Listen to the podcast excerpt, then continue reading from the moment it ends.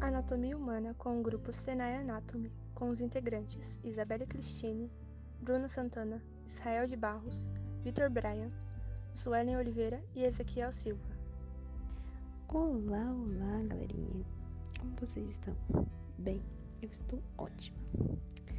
No episódio de hoje, o grupo Senai Anatomy falará sobre a história da anatomia humana. E essa história está dividida em quatro fases principais. A primeira pertence à antiguidade, mais especificamente os precursores. A segunda fase sobreviveu graças à decadência do Império Romano, o que é ótimo para alguns, porém nem para todos, não é mesmo? A terceira corresponde ao renascimento das ciências na Itália. Coisa boa, não? Porém depende, porque nem todo mundo acha isso. E a quarta fase corresponde à introdução do microscópio, que eu acho que muita gente precisa usar para enxergar as atitudes erradas que tem.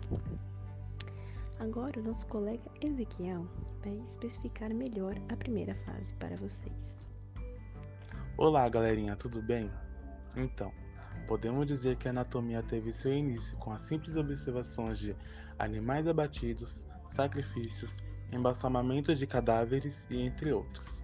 A anatomia da civilização sérvia, que floresceu há 6 mil anos na Mesopotâmia, é a mais antiga que conhecemos. Como o povo da Mesopotâmia era um povo politeísta, eles acreditavam em vários deuses e em astros. Sendo assim, baseavam-se na astrologia que acreditavam-se que o destino dos homens era traçado pelos astros e deuses. Desde o momento do nascimento, sabe-se que, há cerca de dois mil anos antes de Cristo, a catarata era conhecida pelos babilônios e já executavam as cirurgias inclinação do cristalino como agulha de bronze. O símbolo da medicina, que é um caduceu, uma cobra enrolada num bastão. Provavelmente tem origem nessa civilização suméria, 2400 anos antes de Cristo. E eu voltei, galera! Uhul! Sei, sem muita empolgação, desculpa.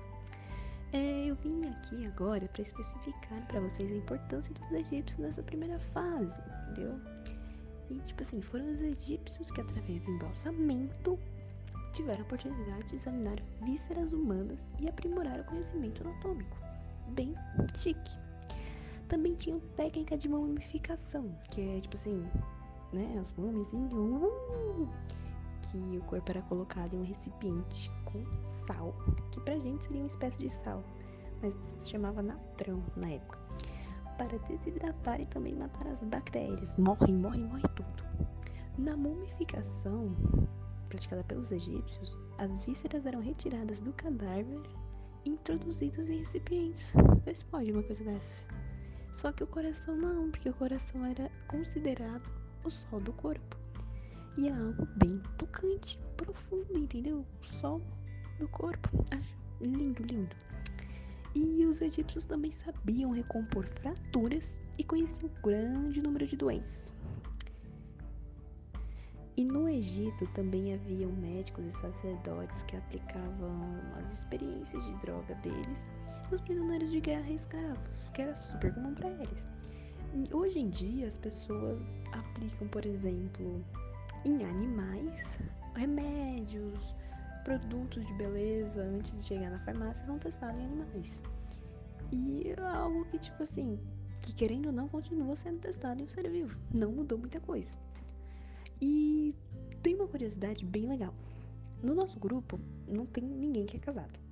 Mas a gente sabe que quando você casa, você passa a usar a aliança no dedo que a gente conhece como anelar esquerdo, certo?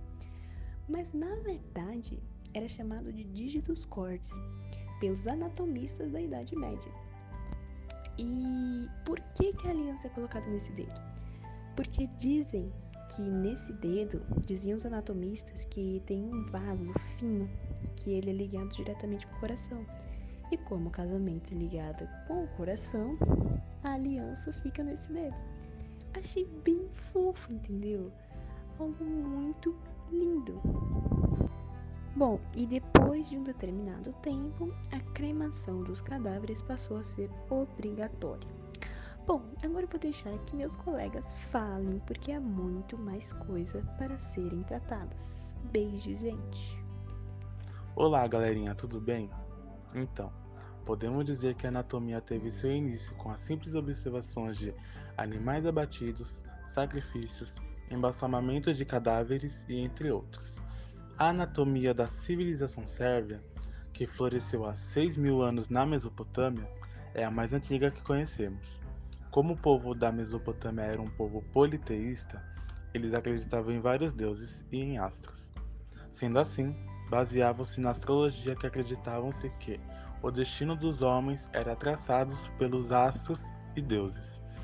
Desde o momento do nascimento, sabe-se que, há cerca de dois mil anos antes de Cristo, a catarata era conhecida pelos babilônios e já executavam as cirurgias, inclinação do cristalino como agulha de bronze, o símbolo da medicina, que é um caduceu, uma cobra enrolada num bastão. Provavelmente tem origem nessa civilização suméria, 2400 anos antes de Cristo. Então, pessoal, a Grécia também tem como modelo a Mesopotâmia, pois acreditavam muito que as coisas aconteciam por conta dos deuses. Então, se acaso alguém adoecesse, era uma punição que os deuses estavam dando para aquela pessoa. Será que Poseidon está bravo conosco, gente? Espero que não. Com o passar do tempo, eles começaram a evoluir que nem os egípcios e passaram a acreditar que o poder da medicina e da anatomia era um presente dos deuses para os homens, que eles também tinham um dom de curar que é o que diz a doutrina hipocrática.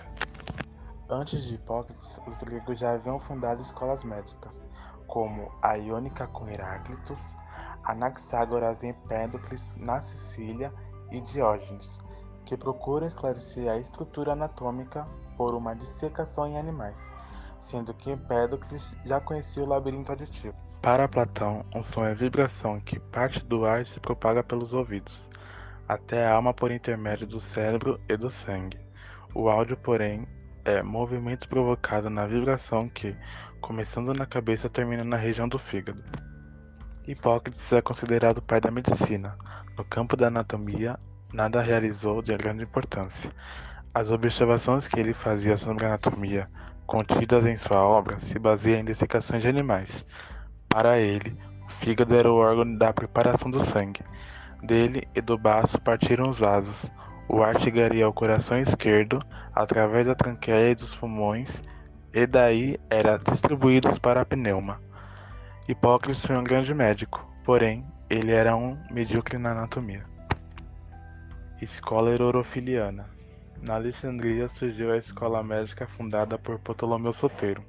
Ptolomeu Soteiro que se tornou rei iniciou uma longa dinastia que acabou em 30 a.C., com a morte de Cleópatra VI. Nessa escola floresceu a anatomia humana e temos homens como Herófilo Erasistrato. Herófilo, médico e anatomista grego, é considerado fundador da anatomia como disciplina científica. Fez pela primeira vez estudo sistemático no cadáver humano Erasistrato de Chio foi um homem anatomista e médico grego, designado pai da fisiologia. Herófilo e Erasistrato, segundo conta história, dissecaram criminosos vivos em Alexandria, cedidos pelo rei Seleuco. Aristóteles A história da morfologia começou com Aristóteles. Seu maior mérito do ponto de vista da anatomia reside na história de Animalium, que fazia uma comparação com os órgãos humanos e órgãos de animais. Tinham conhecimento em partes particulares do coração em suas relações com os vasos, e sabiam que as artérias partiam da aorta. Protágoras mostrou consideravelmente influente no desenvolvimento da medicina grega, nomeadamente pelo seu principal interesse nas áreas da anatomia e fisiologia.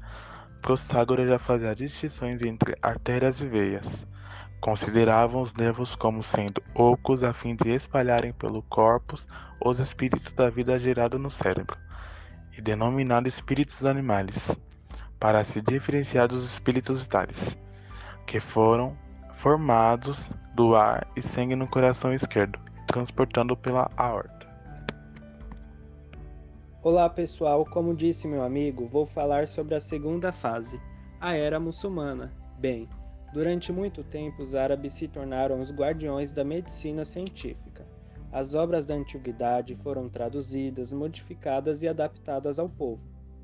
Esse período é o arabismo na medicina. Não houve progresso da anatomia nessa época porque o coral constituía um obstáculo intransponível para a pesquisa anatômica. O persa Avicena estudou medicina em Bagdá. Ele referia que a cegueira não era por causa do cristalino, mas sim pelo nervo óptico. As escolas árabes representaram durante a Idade Média a base principal para conhecimentos médicos do Ocidente. Então, o arabismo começou a retroceder, e a observação direta no cadáver reaparece. Um compêndio que apareceu em 1314 foi escrito por Mundinus Raimundo de Lucy. Ele continha em 77 páginas tudo o que se sabia na época sobre a anatomia humana e foi usado para estudo em muitas escolas médicas até o século XIV, até os tempos de Vessálios. Esse compêndio foi escrito por Mundinus Raimundo de Lucy. Quem irá explicar agora é a integrante Isabelle. Olá pessoal, é a Isabelle falando novamente aqui para vocês. Bom, vamos falar um pouco sobre a fase 3, a restauração. Bem, este período ele é marcado pelo triunvirato anatômico, o Versalhos, Eustaquios e Falópio.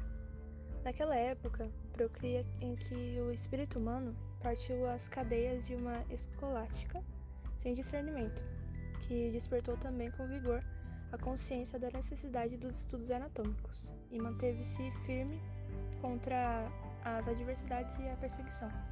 Ou seja, é, estabeleceram-se pela primeira vez a catéteras de ensinos nas mais importantes cidades da Itália, França e da Alemanha. Bem, esse tempo era então chegado para a anatomia, e o grande homem que o trouxe foi Andreas Vesalius, o reformador da anatomia. Ele nasceu em Bruxelas em 1514 sua família deriva de uma região alemã, de Wessel, no Ducado de Cleve, donde seu nome Vesalius. Seus inimigos de fé católica o chamavam de Lutero da anatomia. Ele estudou em Leuven, dedicando-se ao estudo das línguas e ciências naturais. Em 1532, ele se encaminhou a Montpellier para continuar seus estudos de ciências naturais e dali para Paris, sobre a direção de Silvius, para se dedicar à anatomia. Bem, o livro De Humani Corporis Fabrica, da Organização do Corpo Humano, ele é um livro de anatomia humana, né? É escrito por Andreas Vesalius em 1543. Ele é considerado um dos mais fluentes livros científicos de todos os tempos é, The Humanis é também conhecido por suas ilustrações, né? Algumas das mais perfeitas estilogravuras jamais realizadas. Bem, Gabriel Falópio de Mondena, que nasceu em 1523 e morreu em 1562, ele foi discípulo de Vesalius, foi professor de anatomia em Ferrara, Pisa e Pádua, onde acumulava as cadeiras de anatomia e cirurgia, né? Então vamos seguir a história de Falópio. Em Pisa, ele empreendeu pesquisas sobre o modo de ação de venenos em criminosos condenados. Em 1562, Falópio se aposentou e deixou Pádua. Ele foi substituído por Jerônimo Fabricius. Bem, Falópio ele atribuiu algumas descobertas, né, que são canal do nervo facial, ligamento inguinal, tuba uterina e, segundo alguns, a válvula ileocecal o osso etimoide, suas células, o ducto lacrimal e o seio esfenoidal. Uma descrição precisa dos nervos cranianos, em especial os três ramos do trigêmeo. Bem, lá atrás nós tínhamos falado sobre Jerônimo Fabricius, que substituiu Falópio. É, bem, ele nasceu em 1537 em Aquapendente, na região de Paimonte, ele ganhou fama né, na Universidade de Pádua. Compareceu também a Pádua mandando pelos pais para prosseguir no curso de Humanidades. Ajudado por promotores, começou a estudar a medicina. E ele foi um excelente médico e cirurgião de rara habilidade. É, cuidava dos mais ricos personagens da República de Veneza e se recusava sempre a aceitar a menor remuneração em dinheiro mas foi salvo, foi alvo de um número incalculável de maravilhosos presentes. A República de Veneza dispensou a Fabricius atenções especiais. Chegou a recolher nos últimos anos 1.100 ducados, que é peças de ouro, né, por ano. Quantia, essa quantia é realmente alta para a época, e principalmente para um professor, né? É, ele, escreve, ele descreveu com perfeição as válvulas das veias apresentadas em suas figuras. Em 1600, Fabricius ele publicou em Veneza uma obra de anatomia humana e animal, e o nome é De Formate Foetu Libre. Essa obra ela se refere a autores que às vezes já haviam sido estudadas no primeiro século depois de Cristo, por Galeno e no século XVI por Andreas Vesalius. Em 1603, publicou um trabalho sobre as válvulas, De Venarum Ostiolis. Bem, vamos falar de outra pessoa agora. É Júlio César Aranzio, que nasceu em 1530 e morreu em 1589. Ele ocupou a cadeira de anatomia de Bolonha durante 33 anos. Foi de 1556 até 1589, né, que foi o ano que ele morreu. É, também foi pupilo de Vesalius, né? Certamente foi o primeiro a descrever o forame oval e provavelmente o ducto arterioso. Ele propôs o termo hipocampo, que descreveu o ducto venenoso. Somente anos mais tarde é que Lapéries é, descreve né, os vasos quilíferos no homem. Nem Aceli, acho que é assim que se pronuncia, e nem Lapéries é, conhecia o tronco principal deste sistema linfático. Bem, foi Jean Piquet, que nasceu em 1622 e morreu em 1674, que em 1649, ainda estudante né, de medicina em Montpellier, descreveu né, os vasos quilíferos terminando num saco ou reservatório, situado no próximo à aorta, na frente da coluna vertebral, e que os mais tarde, recebeu o nome de cisterna de Pequet, que hoje se chama cisterna do quilo. Também descreveu um ducto saindo deste reservatório, dirigindo-se para cima na parte superior da coluna vertebral, era o ducto torácico. No homem, a cisterna de Pequet foi descrita por Olaus Rudbeck, em Uppsala, em 1650 e apresenta uma descrição minuciosa dos vasos quilíferos linfáticos. Johannes van Horn, em 1652, descreve o ducto torácico no homem, e também Thomas Bartholin, em 1653, assim como sua desembocadura na veia subclávia esquerda. Bem, as publicações de Horn e Bartholin foram apresentadas no mesmo ano, que foi em 1653, onde se compreende o questionamento sobre a prioridade da descoberta. Mais tarde, Frederick Ruisch, é, que nasceu em 1632 e morreu em 1731, ele foi professor de anatomia em Amsterdã e descreveu as válvulas dos linfáticos e demonstra a circulação linfática. Esse homem ele foi um grande mestre na arte da injeção e fez muitas peças, por exemplo, das artérias conurárias, e em seu museu possuía ao redor é, de 1.300 peças, né, conservadas em líquidos. Ele deu a primeira descrição dos vasos sanguíneos bronquiais é, da parte torácica da aorta. Aperfeiçoou a, o método, no caso, de introduzir massas coradas nos vasos, método iniciado na Itália por Desmanes. No século XVII, os anatomistas holandeses se distinguiram na arte de preparar peças anatômicas e executar injeções cadavéricas. Lembrando que o álcool só foi usado para conservação ao redor de 1660. Bem, é, agora a gente terminou essa fase 3, né? Espero ter ajudado todos explicado de forma clara e objetiva. Bom, agora vamos para a fase 4, é, que o Israel, o nosso integrante, ele vai explicar para a gente. Meu nome é Israel, como vocês estão? Hoje eu vou falar sobre o microscópio. O microscópio surgiu, entretanto, em 1590, na Holanda, um aparelho rudimentar para ampliar imagens. Este aparelho transformou-se depois na mão de Galileu Galilei na luneta astronômica. A invenção do microscópio atribuída a Galileu foi, na verdade, um aperfeiçoamento realizado pelo naturalista holandês Anthony van. Desde a antiguidade sabia-se que lascas de cristal transparente com superfície curva aumentavam o tamanho das imagens. Já no século XV eram fabricados lentes e óculos com base neste princípio. O microscópio rudimentar foi melhorado por um físico inglês Robert Hooke o nome Malpighi está ligado às seguintes estruturas: corpúsculos de baço, extrato mucoso da pele, pirâmides renais. É considerado o fundador da anatomia microscópia. Ao início da pesquisa microscópia, segue-se a época da anatomia e embriologia.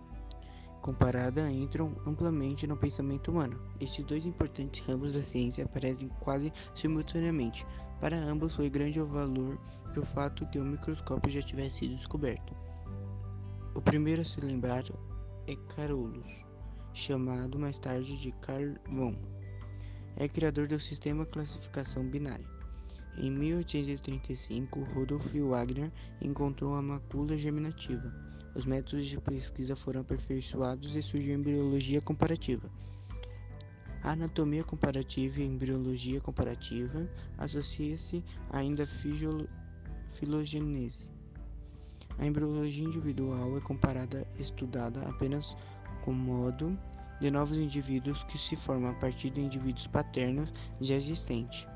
Não pergunta sobre a primeira formação dos indivíduos, mas sobre a reprodução. A ideia fundamental da teoria de Darwin consistia na afirmação de que hereditariedade e adaptação eram dois grandes princípios na luta da sobrevivência, a partir das quais se desenvolveu multiplicidade dos organismos. Os organismos superiores aparecem sobre este aspecto como produtores, transformados a partir dos organismos inferiores, sem que aqui ou ali estivesse excluída a ocorrência de uma regressão mas todos os organismos, de acordo com a teoria, têm características maior ou menor entre si. Muito obrigado pela atenção. Muito obrigada aos nossos integrantes do Senai Anatomy por ter participado do nosso podcast. Agradecemos também a você que está aqui conosco. Logo mais, teremos muitos outros assuntos. Fiquem ligados. Uma boa tarde a todos. Até mais.